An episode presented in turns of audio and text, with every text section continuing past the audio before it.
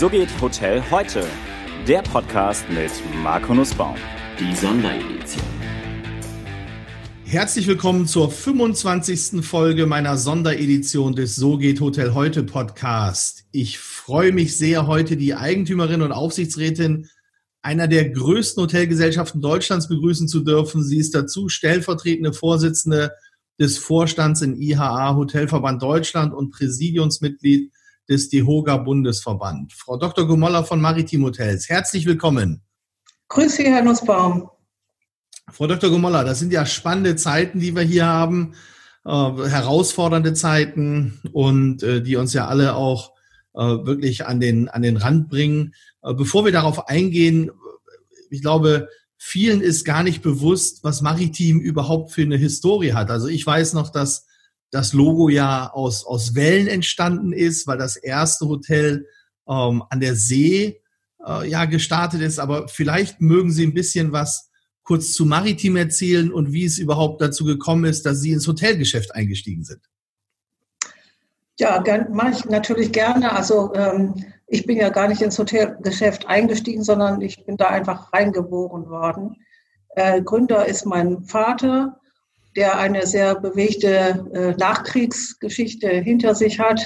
Nach dem Krieg, in, dem er Testpilot war, äh, ist er in den Maschinenbau, äh, in den Maschinenbau eingestiegen und hat ähm, Holzbearbeitungsmaschinen vertrieben und ist dann aber sehr erfolgreich gewesen und schließlich Miteigentümer der weltgrößten Firma geworden, die ähm, Spanplatten auch erfunden hat und äh, auch produziert haben.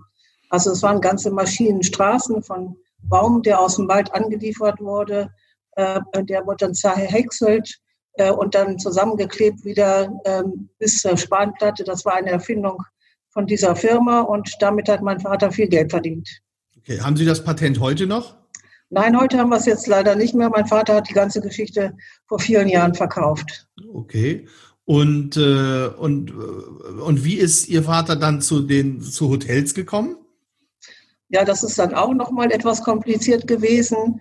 Er hat dann äh, mit der Maschinenbaufirma viel Geld verdient und angefangen, äh, privat Geld anzulegen, indem er eben Wohnhäuser, äh, Apartmenthäuser, Eigentumswohnungen und so weiter hat bauen lassen und hat da zusammengearbeitet mit einem Architektenteam hier in Bad Salzuflen und hat so viel Spaß daran gefunden, dass da äh, beim Bauen äh, doch auch wieder ganz neue Themen im Raum standen, dass er als Dritter, als Kaufmann in dieses Team da eingestiegen ist. Und dann hat man angefangen, Bauträgergeschäft zu machen. Also nicht nur schöne Architektur, sondern wir hatten dann Baubetriebe, Fliesenfirmen, Innenausbaufirmen und haben dann äh, Kliniken, Schulen, äh, Wohnbau und so weiter betrieben. Und die ganze, quasi die ganze Wertschöpfungskette abgebildet dann zum Bau einer Immobilie. Ja. Wahnsinn, okay. Und, und mit den Hotels ging es dann einfach deshalb äh, weiter oder es, es begann mit den Hotels, weil äh, dann Mitte der 60er Jahre der Wohnungsbau ziemlich gesättigt war. Und wir hatten dann schon ein paar hundert Leute, die im Baubetrieb auch arbeiteten, Architekten, Innenausbau und so weiter.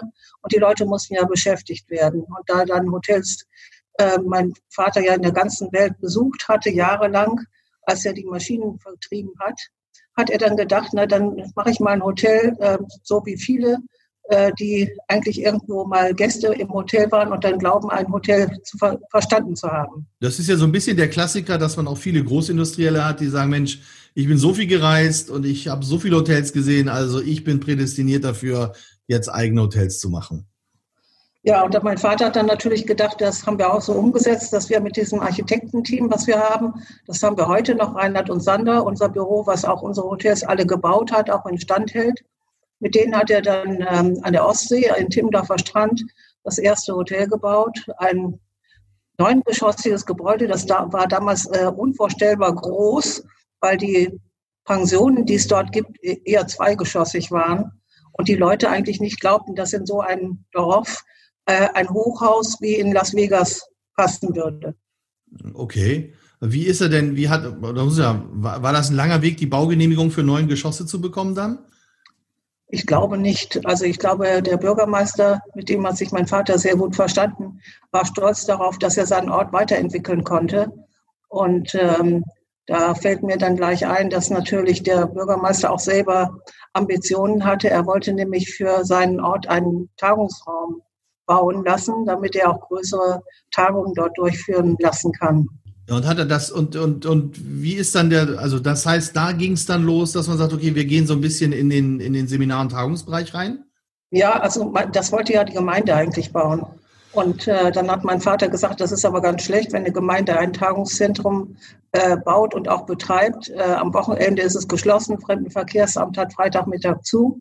Dann ist es doch viel sinnvoller, dieses Gebäude an das Maritimhotel, was dann werden sollte, anzuknüpfen, weil Tag und Nacht dort ja Personal zugegen ist und auch Veranstalter, die am Wochenende vorbeischauen, äh, äh die Räumlichkeiten zeigen und auch Absprachen machen können.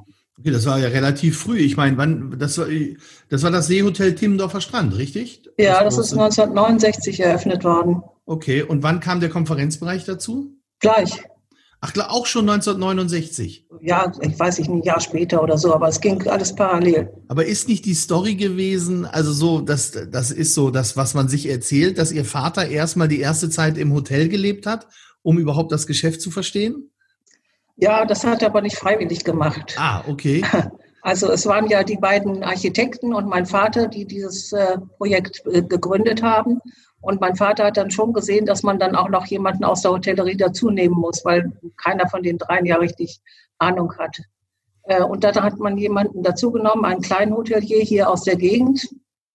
Der hat dann auch angefangen mit der Eröffnung und nach drei Monaten hat er hingeschmissen, weil das alles drei Nummern zu groß war für ihn.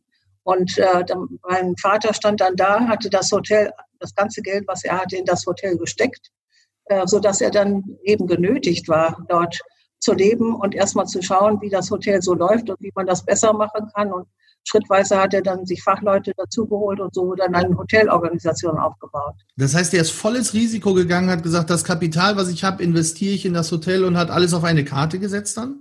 Ja, das war schon damals eine Rieseninvestition. Boah. Das ist ja irre.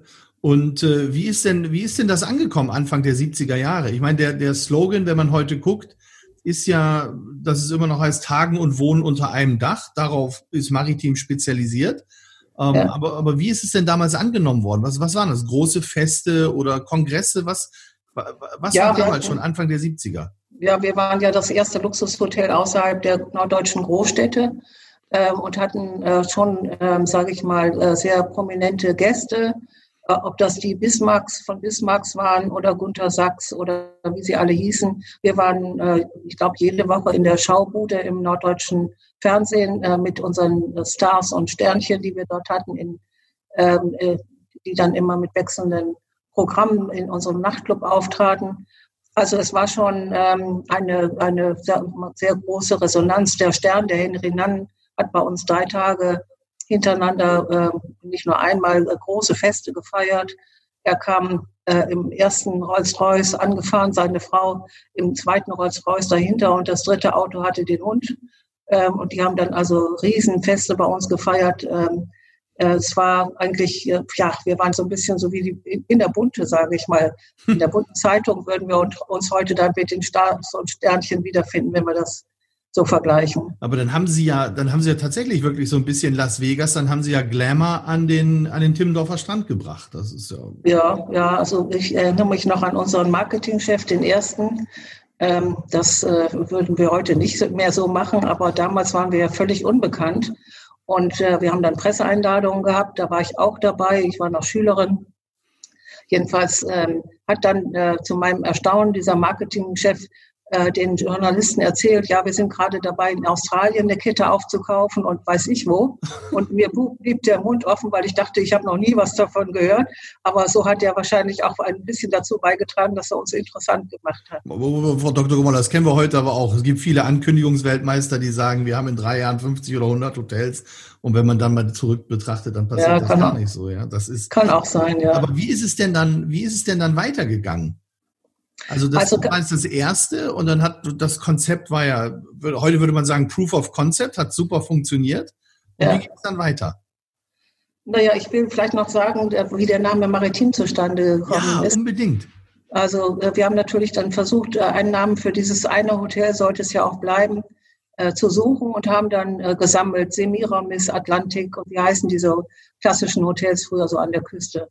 Und haben auch eine Agentur beauftragt und die hat unter anderem auch den Namen Maritim vorgeschlagen. Maritim ist im Lateinischen entlehnt und heißt äh, am Meer gelegen, dem Meer zugewandt. Das passte ja zu dem Standort. Ja. Das klang auch ein bisschen frischer als Semiramis und äh, deshalb haben wir dann also Maritim als Namen ausgesucht. Alle Gesellschafter mit ihren Familien durften Stimmen abgeben und Maritim ist da rausgekommen. Hat den Vorteil, dass es heute international gut auszusprechen ist, außer im Chinesischen, da heißt es dann Malitim. Malichi, Malichi, ja. Malitim. Ja, die können ja, die können ja kein R sprechen. Ah, buchst du in Malitim-Modell? Ja, genau. Aber ja, aber ich, ich finde es toll, weil das ist, ist eine der wenigen Gesellschaften, die, die noch Traditionen haben, die noch aus, aus Deutschland herauskommen. Das, das ist schon stark und das ist eine tolle Unternehmerstory, die auch dahinter steckt. Aber was kamen denn jetzt aber die nächsten Schritte? Weil das sind ja. Ja, das, das war einfach dann so äh, sensationell, äh, dass der Timmendorf dadurch auch so bekannt wurde dass natürlich ganz schnell viele andere Bürgermeister kamen und sagten, wir wollen auch ein maritimes Hotel bei uns haben, weil sie gesehen haben durch diese Tagungen und Kongresse, dass sehr viel Kaufkraft in den Ort fließt. Das waren ja dann nicht nur die paar Monate im Sommer Hochzeit in den Ferien, sondern die Tagungen und Kongresse. So hat, sich das ja dann erst einmal rausgestellt. Die waren ja hauptsächlich schwerpunktmäßig im Frühjahr und im Herbst, sodass also die Hotels äh, an der Küste durch diese verlängerte Saison, Hauptsaison und vorher und nachher Tagungen und Kongresse ein viel besseres Geschäft hatten, als wenn man nur ein bisschen Hauptsaison hat und früher ja auch im Winter immer geschlossen hatte. Wir waren die Ersten, die im Winter durchgehend geöffnet hatten. Okay. Und deshalb kamen dann mehrere äh, Standorte dazu, weil die Bürgermeister uns quasi ihre Grundstücke schenkten. Nee. Ganz, nicht ganz, aber jedenfalls, sie haben uns dann ihre besten Grundstücke angeboten und haben gesagt, baut doch sowas hier auch. das heißt, Sie mussten nicht mal Projektentwicklung machen und hinlaufen, sondern die sind zu Ihnen gekommen. Ja. Oh, schöne Welt. Super. Und das, das ging dann ganz schnell. Also bis 1972 oder 73 hatten wir dann schon fünf oder sechs Hotels, äh, 35 Geschosse in Travemünde zum Beispiel. Es gab ähm, äh, ein äh, zehngeschossiges Hotel und 25 Geschosse Eigentumswohnungen, 461, die wir dann ähm, äh, verkauft haben. Wir haben es selber gebaut, ähm, wieder geplant mit den Architekten und dann verkauft. Wir haben also auch einen Immobilienvertrieb bis heute. Äh, dann gab es 29 Geschosse in Timmendorf, ein, zweites Hotel in Kiel, ein Hotel an der Kieler Förde mit, ähm, was hat acht oder zehn Geschosse. Äh, in, ähm, in Gelsenkirchen haben wir zwei Hoteltürme, einer davon Eigentumswohnungen und auch in Königswinter, direkt am Rhein, neben dem Hotel 100 Eigentumswohnungen, die wir dann gebaut haben und verkauft haben. Und so haben die Gäste ja auch, sage ich mal, den, die Synergieeffekte. Sie haben ein Hotel nebenan mit Restaurant, mit Schwimmbad, das sie benutzen können und so weiter. Also das heißt, ich kann als Hotelier, äh, als, als Wohnungseigentümer die komplette Infrastruktur des Hotels dann mitnutzen. Natürlich. Und Sie können auch eine Jahreskarte kaufen für Schwimmbad und dann können Sie eben auch im Schwimmbad äh, sich aber das ist ja Wahnsinn, dass, das, dass sie das Anfang der 70er Jahre schon so umgesetzt haben. Das ist heute, wenn man heute guckt in den USA oder sowas, ist das oftmals der Standard. Man, man hat große Gebäude, oben sind Wohnungen, einige werden im Timeshare weitergegeben. Genau. Dass das in den 70er Jahren bei uns schon war, irre. Also total großartig. Also klasse. Und, und, und durch diese ganze Entwicklung hat sich die Marke dann einen Namen gemacht in der Kongresshotellerie quasi, ne? Ja, zunächst war es ja mehr Ferienhotellerie, aber in der Ferienhotellerie hat mein Vater gelernt, dass durch diese Kongresse, die ja im Frühjahr und Herbst hauptsächlich stattfinden, die Saison viel besser ähm, oder viel länger ist. Und damit haben wir auch Anfang, Mitte der 70er Jahre große Krisen, die es gab wegen der Zonenrandabschreibung. Da wurden ja ähm, Hotels gebaut vom Bayerischen Wald bis hoch an die Ostsee, nur weil es Fördermittel gab. Ähm, Hotels, die am Bedarf vorbei waren. Und äh, dann nachher, als dann äh, sie alle standen und investiert hatten, äh, haben dann die Eigentümer versucht zu überleben mit diesen Häusern, die Preise nach unten äh, gedrückt und jeder versuchte noch einen Gast äh, zu, abzufangen vom, vom Markt, der ja nicht wahnsinnig groß war. Da sind ja alle, alle an der äh, ganzen Zonenrandgrenze pleite gegangen. Wir waren die Einzigen, die überlebt haben, weil wir eben ein anderes System hatten und eine andere Ausnutzung unserer Zimmer. Mhm. Wann ist Ihrem Vater oder wann ist, sind, sind denn, ist in, in die Idee gekommen zu sagen, Mensch, das funktioniert jetzt in den Feriendestinationen ganz gut, jetzt gehen wir mal in die Städte? Ach, das war dann schon relativ schnell. Also wir haben dann in den, in den 70er, ich glaube in den 80er Jahren, Anfang der 80er Jahre, ein Hotel in Hannover gebaut. Wir haben in Nürnberg ein Haus gebaut, äh, in Mannheim. Also es ging dann schrittweise weiter. Das waren dann die mittelgroßen Städte in Deutschland und seit den 90er Jahren dann die Großstädte wie Stuttgart, wie Berlin, äh, wo wir dann auch Magdeburg oder Düsseldorf, das sind dann Häuser, die fast 600 Zimmer jeweils haben und große Konferenzmöglichkeiten. Ja. Und, äh, und, und wann war, wann sind Sie ins Unternehmen, also wann sind Sie in, in das Hotelgeschäft mit eingestiegen? Weil Sie sind ja, soweit ich das weiß, gelernte Juristin. Ja, ja, das äh, ist dann, glaube ich, äh, Anfang, ja, 86, glaube ich, habe ich angefangen. Also schon ein bisschen lange her. Ähm, äh, meine Schwester und ich hatten äh, dann von den ausscheidenden Architekten, die schon, sind schon lange nicht mehr im Unternehmen, äh, die Anteile übernommen. Und dann habe ich gedacht, ich jetzt was anderes im Beruf mache. Als Jurist kann man ja ganz vieles, Verschiedenes, auch äh, verschiedene Wege gehen.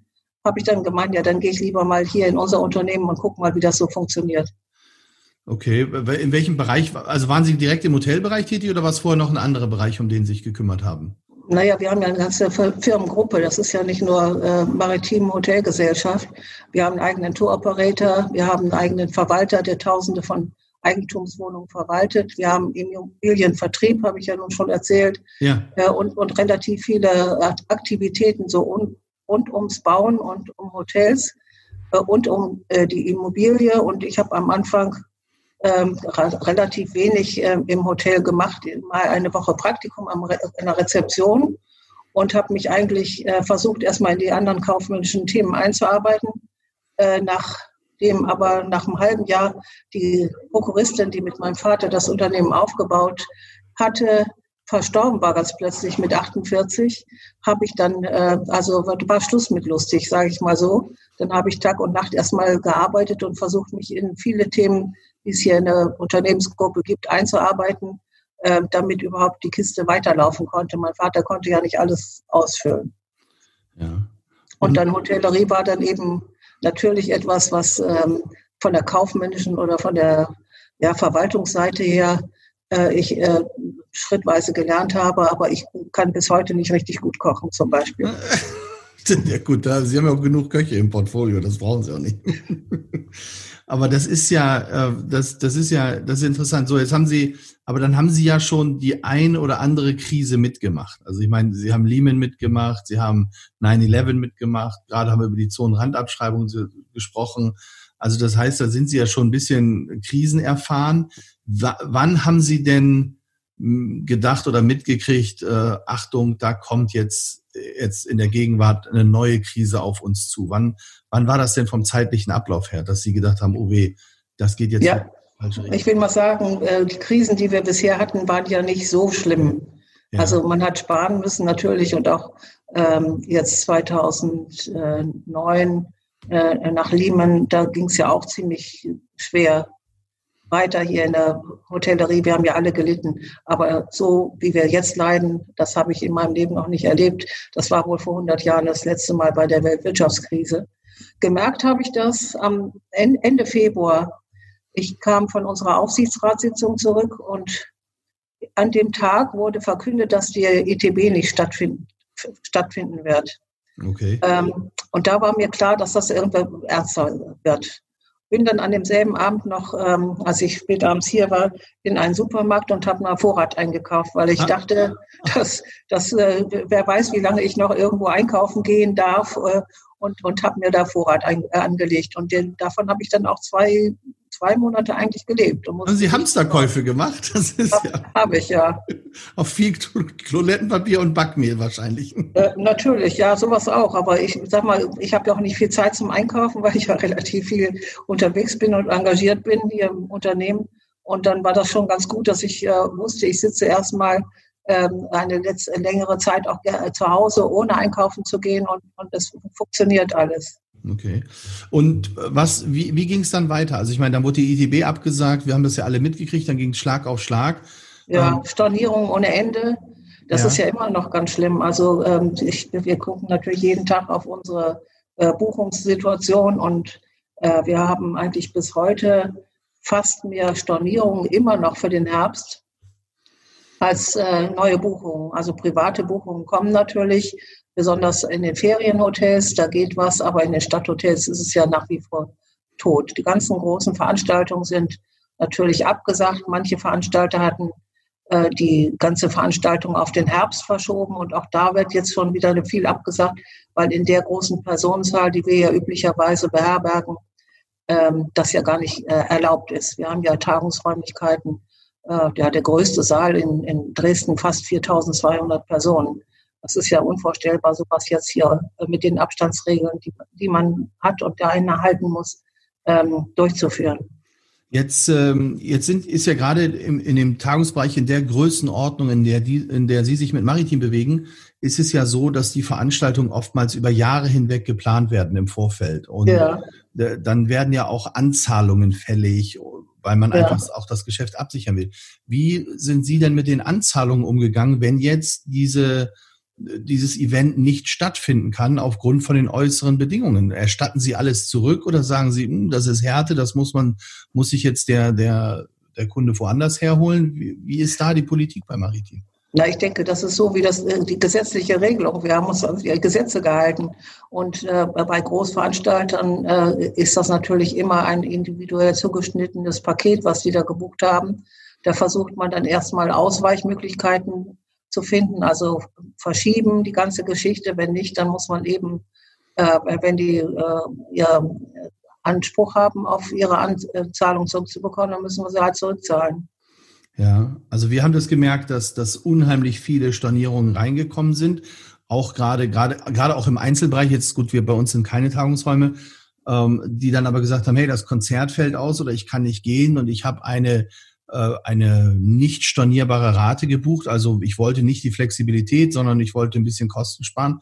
Und dann kam der Anspruch, dass diese Raten storniert werden. Wie, das haben wir auch gehabt, natürlich, ja. ja. Also manche, manche auch ganz tricky, die dann irgendwelche Behauptungen aufstellen, warum sie nicht kommen konnten. Dabei war überhaupt kein, kein Verbot äh, im Raum und auch keine, keine Tagungsverbote da oder Versammlungsverbote. Und trotzdem hat, haben die dann versucht, ähm, sich da rauszuwinden, sage ich mal. Also es, es gab beides.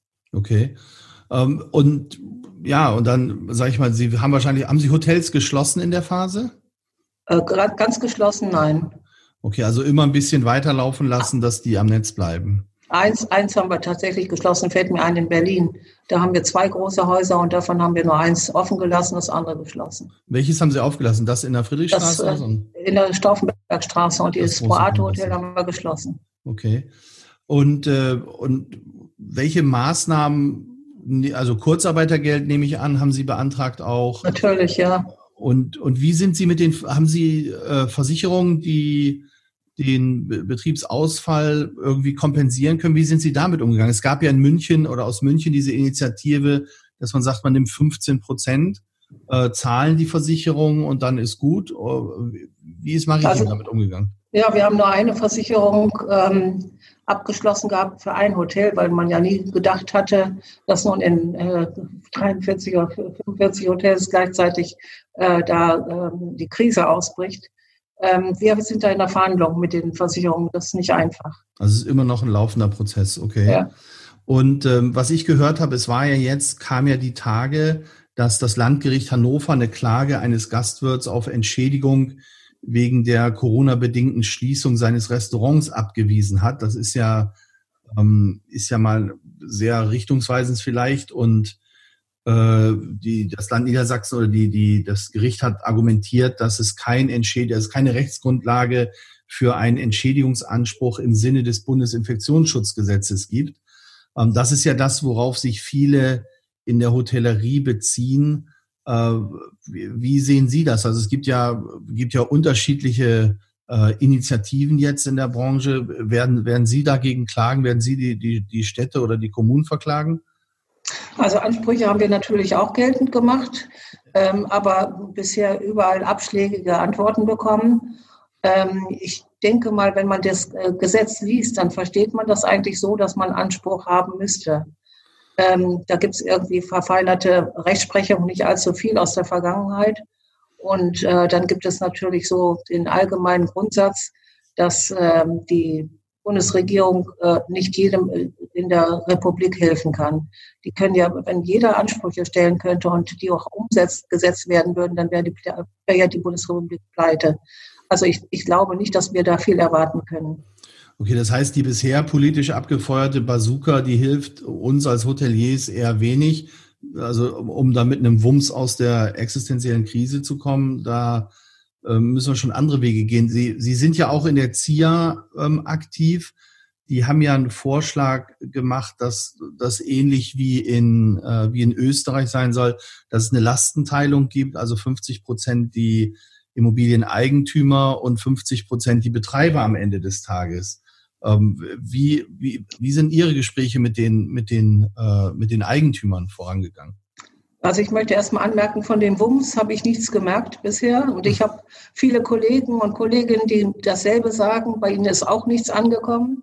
Äh, bei allen größeren Unternehmen, die mehr als äh, Mittelstand KMU sind, äh, ist es bisher so, dass wir alle nichts bekommen haben, soweit ich das verstehe. Ähm, ich bin da ein bisschen im, im Gespräch. Gerade habe ich jetzt mit Herrn Lindemann äh, äh, vielleicht einen Termin demnächst in Berlin.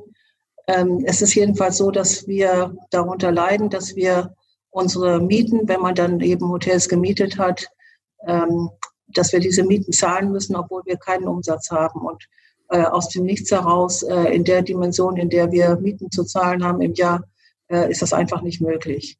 Äh, die Regelung dazu ähm, ist bisher so, dass eigentlich äh, in Deutschland äh, der Mieter haftet, auch wenn er keine, kein Geld hat, die Miete zu bezahlen, wie in diesem Fall. Und wir können ja nun beide nichts dafür, weder die Mieter noch die Vermieter für diese Situation, aber die Mieter müssen bluten und die Vermieter, die haben einfach den Anspruch, dass, dass sie äh, das äh, Geld von uns fordern, die großen Fonds insbesondere, die sitzen bei uns in Katar, in Singapur und weiß ich wo. Und die haben ja überhaupt kein Verständnis dafür. Wenn man dann äh, die anschreibt, dann hört man, und das werden wahrscheinlich andere Hoteliers auch hören, ja, das sind ja Treuhandgelder und wir können nicht anders. Aber äh, da hängt natürlich ein großes Damoklesschwert über uns allen, weil wir, wenn wir nicht zahlen, eine oder zwei Monatsmieten, dann kann uns gekündigt werden mit der Folge, dass wir den Schadensersatz leisten müssen für die restliche Mietzeit also noch 15 Jahre etwa, weiß ich wie viele Millionen pro Jahr. Das kann sich ja kein Hotelier leisten, dann ist man eben pleite. Und äh, da ist äh, die Verteilung des Risikos eben in Deutschland einseitig nur zulasten der Mieter, was ich nicht verstehen kann. In Österreich ist es genau umgekehrt. Ähm, in anderen Ländern, das gibt es auch, da hat man sich geeinigt, dass man sich in solchen Zeiten, außergewöhnlichen Zeiten auf jeweils die Hälfte einigt.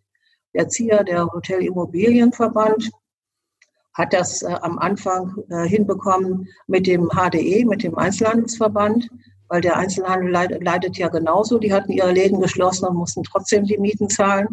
Und ähm, dann haben wir auch angefangen vom Hotelverband aus mit dem ZIA darüber zu verhandeln, dass Ähnliches auch hier für unsere Fälle gelten soll. Äh, aber jetzt hat sich inzwischen herausgestellt, dass die Mitglieder im ZIA, also im Immobilienverband, überhaupt nicht gefragt worden sind, ob sie mit dieser heftigen Regelung einverstanden sind. Und die meisten Großen sind es nicht und boykottieren das. Und so denke ich auch nicht, dass wir eine Regelung hinbekommen, die ja nicht bindend ist. Die ist ja nur eine Empfehlung. Diese Regelung, dass, dass wir in, mit der Hotellerie genau dasselbe hinbekommen, glaube ich deshalb nicht.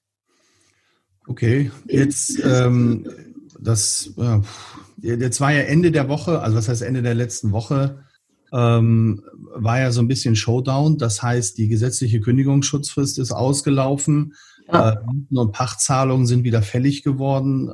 Und ich glaube schon, dass einige da dann geguckt haben und sagen, Mensch, was mache ich? Äh, ich muss jetzt Gehälter zahlen, ich muss Mieten bezahlen. Wir haben die Insolvenzantragspflicht noch ausgesetzt bis Ende September. Der Kündigungsschutz wird nicht erweitert, das hat das Justizministerium gesagt. Ob die Insolvenzantragspflicht erweitert wird, man weiß es nicht.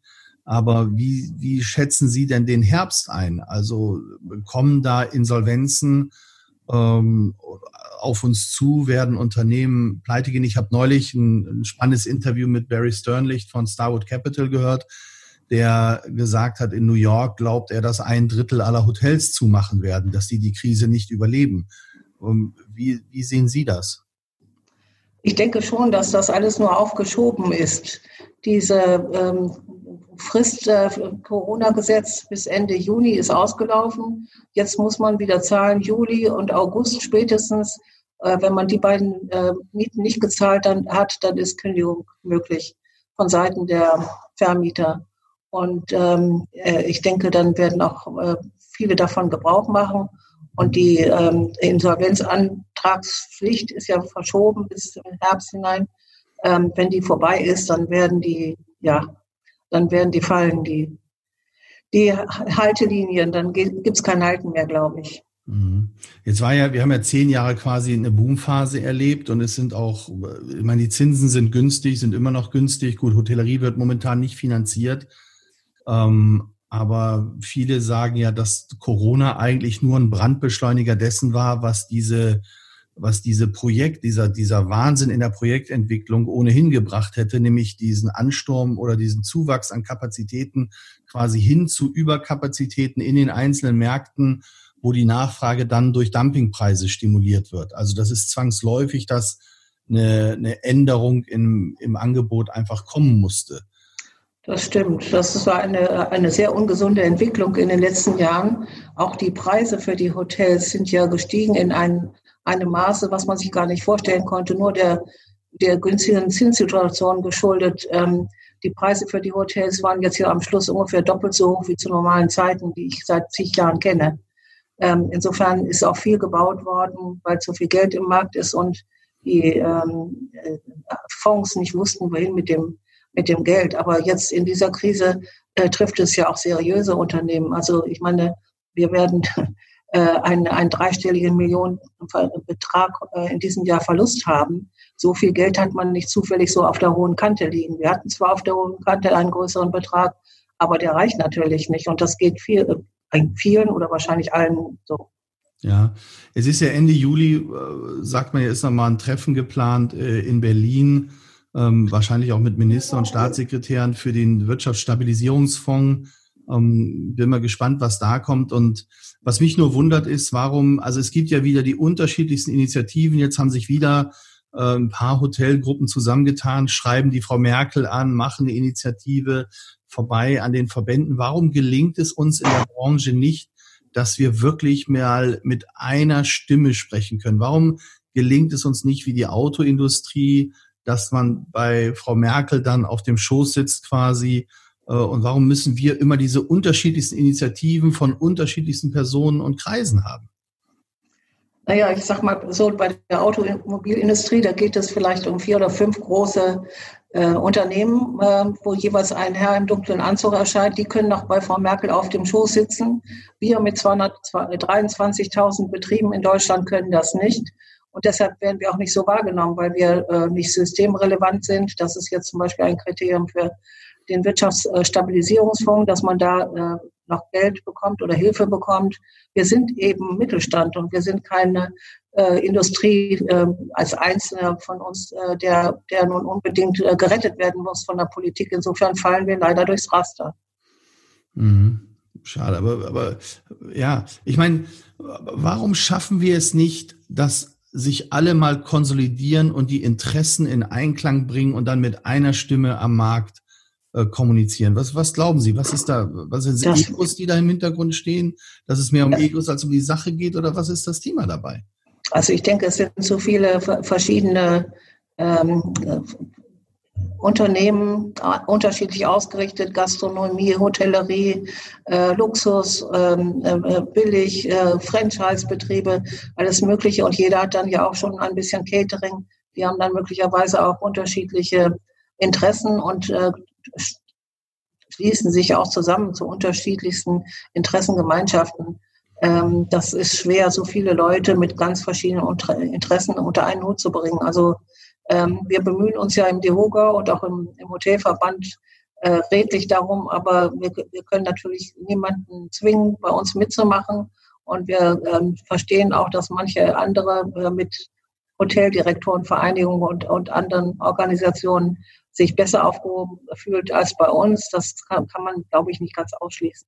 Ja, aber am Ende des Tages, ich meine, wir, wir, also ich habe gerade mit einem Kollegen gesprochen, der hat mir gesagt, die Mehrwertsteuerreduzierung, also das ist für ihn, das sind die Jungs, die bei uns in der Buchhaltung arbeiten und im Controlling, die sagen, das ist irre, was sie umprogrammieren müssen, das hin und her, ähm, das ist sowas von praxisfremd am Ende des Tages und da bucht nicht wirklich einer mehr, nur weil die Mehrwertsteuer jetzt nochmal runtergegangen ist. Der Aufwand würde das auch alles auf alle Fälle wieder auffressen und jetzt kam ich glaube, letzte Woche kam auch das Schreiben des, Bundes, des, des Bundesministeriums für Finanzen, was das Frühstück angeht. Ja. Da ist jetzt dann 30 Prozent des Frühstücksanteils soll jetzt als äh, in den, in den Bereich Getränke verbucht werden. Also ja, das ist aber nur die Empfehlung.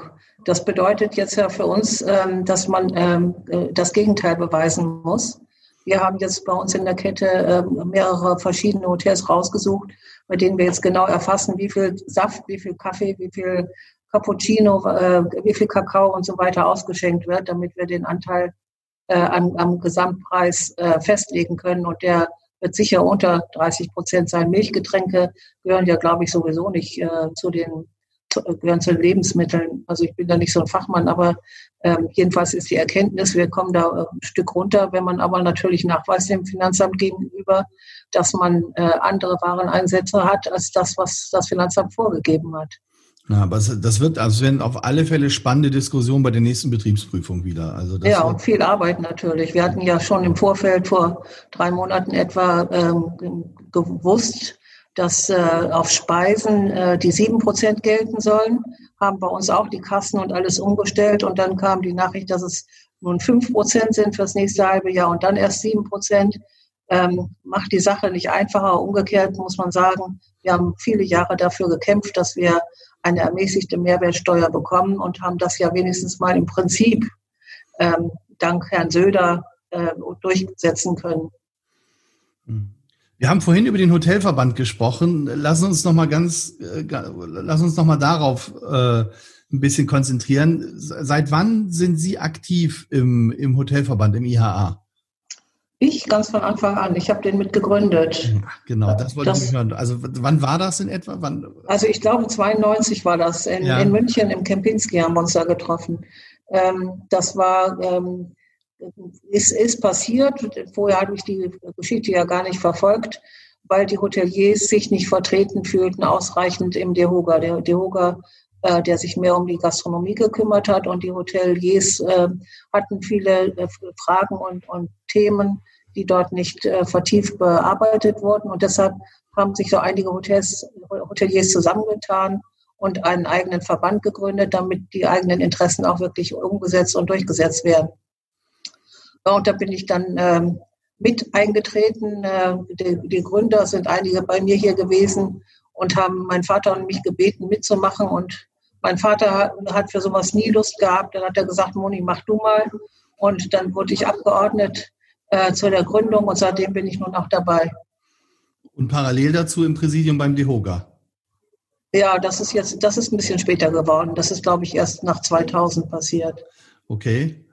Und äh, aber jetzt sagen Sie noch mal für für für die, die vielleicht jetzt auch nicht so fit sind mit dem Hotelverband. Ich meine, wir sitzen da immer, diskutieren über Themen.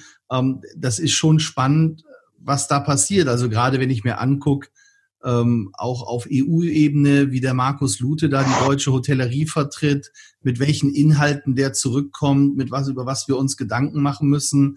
Also der Austausch ist schon immer ist schon immer sehr sehr bereichernd und sehr sehr spannend dort. Natürlich, und das sind ja so viele Themen. Ähm, da wundere ich mich sowieso und bewundere Einzelhoteliers, die ja auch mit all diesen Themen umgehen müssen, sich da einarbeiten müssen und sich gesetzeskonform verhalten müssen. Das ist ein Wahnsinn an Vorschriften, ähm, an, an auch äh, Problemen, die man da lösen muss. Das kann ein Einzelhotelier ja gar nicht. Und insofern ist es natürlich gut, dass es eine starke Gemeinschaft äh, gibt, äh, die zusammenarbeiten und sich austauschen und sich auch, sage ich mal, ein, äh, einige Mitarbeiter leisten können, die die Themen in der Tiefe bearbeiten. Das könnte kein einzelner Hotelier und wahrscheinlich auch keine einzelne Hotelgruppe in Deutschland. Nee, das habe ich selbst gemerkt. Also die Themen, die da auf den Tisch kommen, das ist schon wieder spannend. Frau Dr. Gomala, was glauben Sie, wann, wann, wann wird das Geschäft wieder einigermaßen so, dass wir alle ein gutes Auskommen damit haben? Und unsere Kredite zurückbezahlen können, die wir jetzt alle aufnehmen mussten? Also ich glaube, dieses Jahr wird das nichts mehr. Jedenfalls bei uns bestimmt nicht, weil wir ja mit den großen Tagungen dieses Jahr gar nichts äh, anfangen können. Bei uns äh, ist es jetzt eigentlich so, dass wenn kleine Tagungen kommen, also dann sind es kleine Tagungen, die in den kleineren Hotels äh, nicht genug Platz haben. Die brauchen ja durch den Abstand mehr Fläche. Die kommen dann zu uns, aber das sind aus unserer Sicht natürlich kleine Tagungen, die wir jetzt durchführen werden bis, bis zum Jahresende. Ähm, ich hoffe, dass es dann im nächsten Frühjahr so langsam weitergeht. Das ist ja auch ähm, in den Sternen, weil man nicht weiß, ob es einen Rückschlag äh, gibt bei der Corona oder nicht. Aber ich wünsche uns natürlich allen, dass es dann ab nächsten Frühjahr so langsam wieder in die Normalität geht und Ende letzten Jahres dann nächsten Jahres dann wieder alles normal ist. Okay, und glauben Sie, dass der Business Travel nochmal so wiederkommt, wie er war? Also ich merke das an mir selbst. Ich hätte neulich einen Termin in Köln gehabt, wo es, der, der hätte zwei Stunden gedauert. Und dann habe ich gedacht, okay, vier Stunden Anreise mit dem Zug, zwei Stunden Termin, acht Stunden wieder, äh, vier Stunden wieder zurück. Bin ich acht Stunden im Zug unterwegs, wirklich unproduktive Zeit. Lasst uns mal ein Zoom-Meeting machen. Das ging auch. Und ich konnte die Zeit vorher und nachher viel, viel effizienter nutzen. Glauben Sie, das wird, dass, dass diese ganze Digitalisierung oder die, die Beschleunigung der Digitalisierung Auswirkungen auf das Business Travel haben wird? Äh, sicher, ja. Also ich denke, dass viele Leute, genau wie Sie, die Erkenntnis haben, äh, stundenlang äh, zu reisen, um sich eine Stunde in die Augen zu schauen, ist nicht immer effizient. Ähm, es gibt Veranstaltungen und, auch ähm, sag mal, Gelegenheiten des Wissensaustausches, was auch immer. Da kann man wahrscheinlich sich relativ schnell auch per Video, wie auch immer, austauschen. Auf der anderen Seite, die soziale Komponente kann man nicht weglassen. Es gibt äh, äh, Großveranstaltungen, wo auch Motivation eine Rolle spielt äh, oder Kunden ähm, motiviert werden für neue Produkte. Das wird man nicht nur per Video können, da muss man dann schon zusammenstehen. Der Chef abends in der Bar nach der offiziellen Tagung mit seinen Mitarbeitern oder der Kunde äh, mit dem Hersteller, das äh, wird äh, nicht genommen werden können. Okay, und zum Abschluss nochmal Maritim 2040. Wo stehen Sie da mit Ihrem Unternehmen? Ich hoffe immer noch gut da. Ja, klar. Und natürlich vielleicht noch weiter international. Ja, es gibt natürlich, es geht ja weiter. Wir haben äh, jetzt gerade in China ein Hotel eröffnet, in Hefei vor drei Wochen. Ähm, das ähm, war das letzte. Jetzt sind wir dabei, in Ingolstadt ein Hotel- und Kongresszentrum zu bauen und äh, im nächsten Jahr zu eröffnen.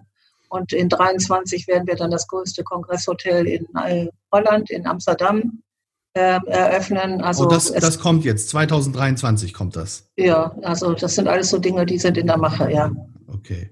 Frau Dr. Gomalla, vielen, vielen Dank, dass Sie sich die Zeit genommen haben. Das war ein richtig spannendes Gespräch, richtig interessant. Ich glaube, die, äh, die Hörer werden einen großen Mehrwert draus ziehen. Und äh, ja, herzlichen Dank für die Zeit und wir sehen uns bei der nächsten Vorstandssitzung beim IHA. Ja, ich freue mich schon drauf.